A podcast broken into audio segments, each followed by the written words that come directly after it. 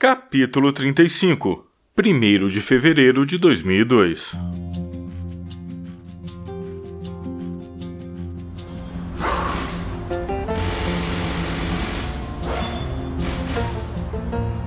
Seu Antônio, o problema eram as velas que estavam sujas. Eu apenas limpei. Pode ir embora tranquilo. Quanto preciso pagar? Nada, seu Antônio. Diga a dona Marta que eu mandei um beijo. Nada mesmo? Nada, seu Antônio. Obrigado, Léo. Você me faz lembrar o seu pai. Obrigado, seu Antônio, obrigado. Léo? Chegou a ver o meu carro? Sim, seu Francisco. Os cabos da bateria estavam soltos. E quanto te devo, Léo? Nada, seu Francisco. Nada. Certeza? Sim, seu Francisco, não custou nada, mas avise a Dona Maria para não trazer mais os salgadinhos, porque senão vou engordar de tanto comer. Pode deixar, Léo. Eu aviso, mas não vai adiantar. Você é um bom rapaz. Fique com Deus. Obrigado, seu Francisco. Obrigado. Olá. Você poderia fazer uma revisão no meu carro? Perguntou uma voz feminina que vinha da entrada da oficina.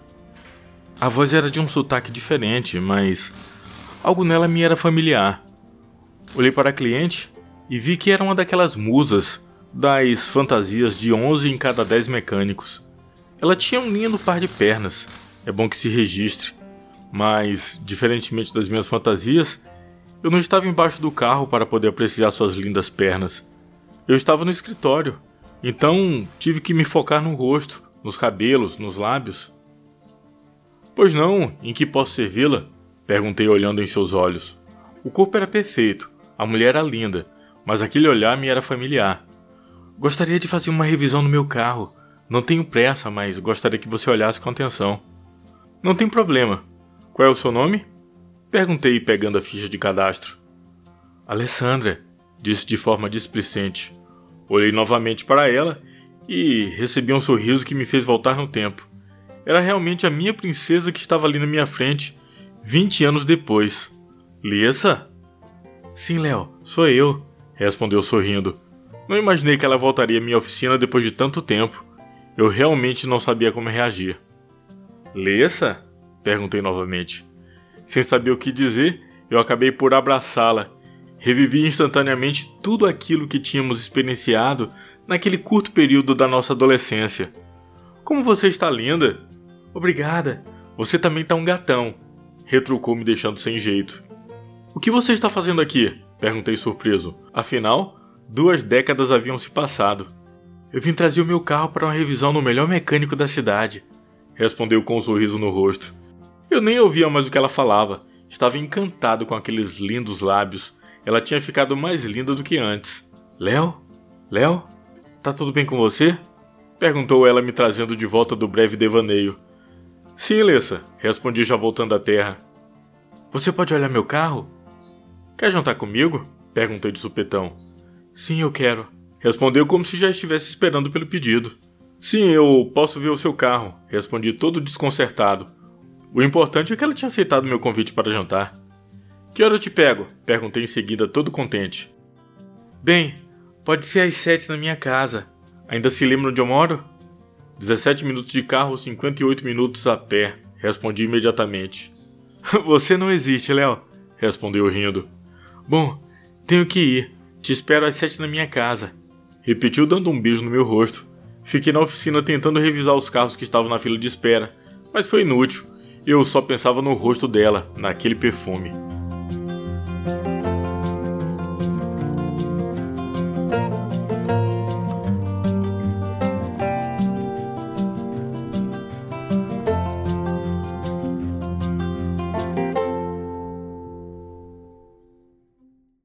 O que será que ela veio fazer na cidade? O jeito foi fechar cedo a oficina e ir para casa. Precisava tomar banho e fazer a barba. Liguei para o único restaurante da cidade e fiz uma reserva. Como era o único, geralmente tinha fila de espera. Aproveitei e comprei um buquê de rosas. Eu sabia que não tinha chance, mas queria tentar impressioná-la. Às seis da tarde eu já estava pronto. Não quis chegar muito cedo. Sabia que as mulheres gostam de se arrumar até o último minuto. Esperei mais 30 minutos e saí. O trajeto daria uns 25 minutos. Haveria uns 5 minutos de canja. Cheguei à casa dela e novamente voltei no tempo. Estava tudo igual à primeira e única vez em que estive ali. Apertei a campainha e, depois de uns dois minutos, Lessa veio atender. Estava linda. Pediu mais cinco minutos para terminar de se arrumar. Arrumar o quê? Pensei. Para mim já estava perfeita. O tempo que você quiser, respondi enquanto ela retornava ao quarto. Fiquei ali, olhando os quadros na parede durante uns cinco minutos. Pronto, Léo, podemos ir. Fiquei olhando para ela com a boca aberta até que ela me desse um cascudo para que eu voltasse à terra. Poxa, como você está linda! Foram as únicas palavras que consegui pronunciar. Obrigada, Léo. Você é muito gentil. Estas flores são para você. Havia ficado todo aquele tempo segurando o buquê. Apertava tão forte que fiquei impressionado com o fato delas não terem murchado. Obrigada, Léo. São muito bonitas. Deixa eu pôr num vaso e já volto. Pegou as flores e deu meia volta, indo em direção à cozinha. Aproveitei o tempo para tomar fôlego. Pronto, Léo. Agora podemos ir. Abri a porta do carro para ela. Obrigada, Léo. Desse jeito vou ficar mal acostumado. Quando chegamos ao restaurante, já havia uma fila enorme na porta. Quanta gente! Será que vamos achar lugar? perguntou Lessa. Não se preocupe.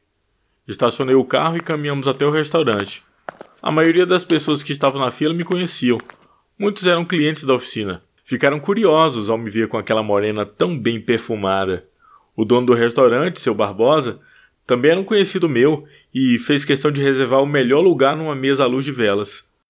Acho que causei uma boa impressão. Seu Barbosa até exagerou um pouco, mas eu sabia que tinha sido com boas intenções. Sempre cuidei dos carros de todos os familiares dele. Acho que ele queria apenas retribuir. Pedi o melhor vinho da casa. Aquela era uma ocasião muito especial para mim. Seu Barbosa trouxe o melhor vinho e disse que era oferta da casa. Lessa parecia estar à vontade. Poxa, Léo, como você é bem tratado na cidade? É sempre assim? Não, só quando eu estou ao lado de uma mulher bonita. Respondi tentando deixá-la corada. Diz isso para todas que traz aqui? Perguntou antes de dar um gole na taça de vinho. Ela era a primeira garota que levava aquele restaurante, mas nem o mais cristão acreditaria nisso. Não existem outras garotas. Para mim, sempre será você. Respondi empolgado depois de alguns goles de vinho. Ela apenas sorriu como se aquela fosse uma boa piada. Me conte da sua vida, Léo. O que você tem feito todo esse tempo? Perguntou Lessa enquanto colocava uma garfada na boca. Depois que meu pai morreu, eu passei a dedicar minha vida a estudar mecânica. Reabri a oficina e fui recuperando a clientela um a um. Hoje tenho uma demanda de trabalho tão boa que me permite uma vida confortável. E as garotas? Não conquistou nenhuma? Com estes músculos devem fazer fila na porta da oficina.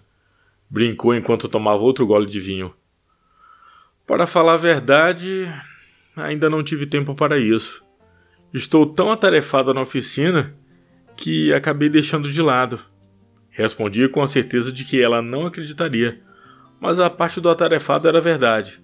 É claro que apareceram outras garotas, mas nenhuma se equiparava a ela. E você?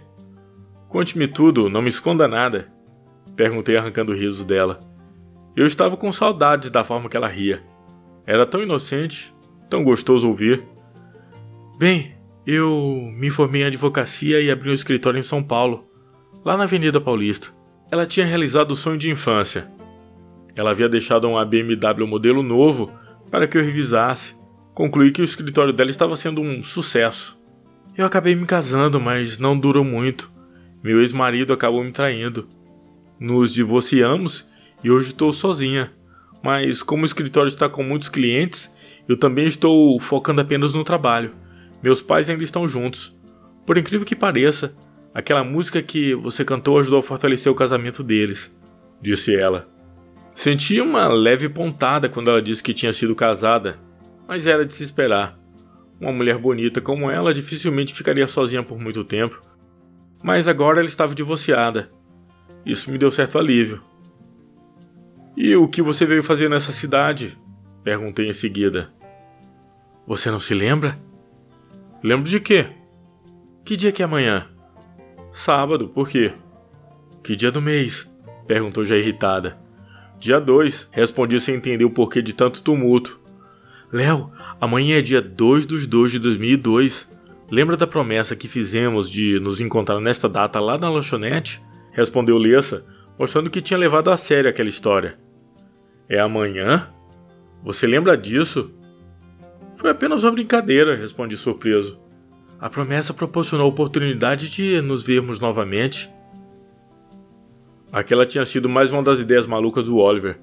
Vinte anos depois, e ele continuava a me surpreender. Eu tinha esquecido, Lessa, confessei. Agora tudo fazia sentido. Então, amanhã à tarde, às duas horas e dois minutos, teremos que ir à lanchonete abrir os nossos bilhetes, lembra? Bilhetes? Já deve ter jogado fora, respondi um tanto cético. Bom, isso não importa. O importante é cumprirmos a promessa, respondeu Lessa. Eu lembrava do bilhete, mas não tinha ideia do que havia escrito. O jeito era esperar até o dia seguinte para descobrir. Pedi a conta e o seu Barbosa apareceu nos perguntando se a comida e o atendimento tinham sido bons. Ele sorriu e disse que tudo era por conta da casa. Tentei fazê-lo mudar de ideia, mas não adiantou. Em poucos minutos eu estava estacionando o carro em frente à casa dela. Obrigada, Léo. A noite foi perfeita, agradeceu ela enquanto saía do carro. Eu a acompanhei até a porta. Ela tinha razão. A noite tinha sido perfeita e eu tinha medo de estragar. Por isso, nem aceitei o seu convite para entrar. Ela me deu um beijo no rosto e eu voltei todo faceiro para o carro.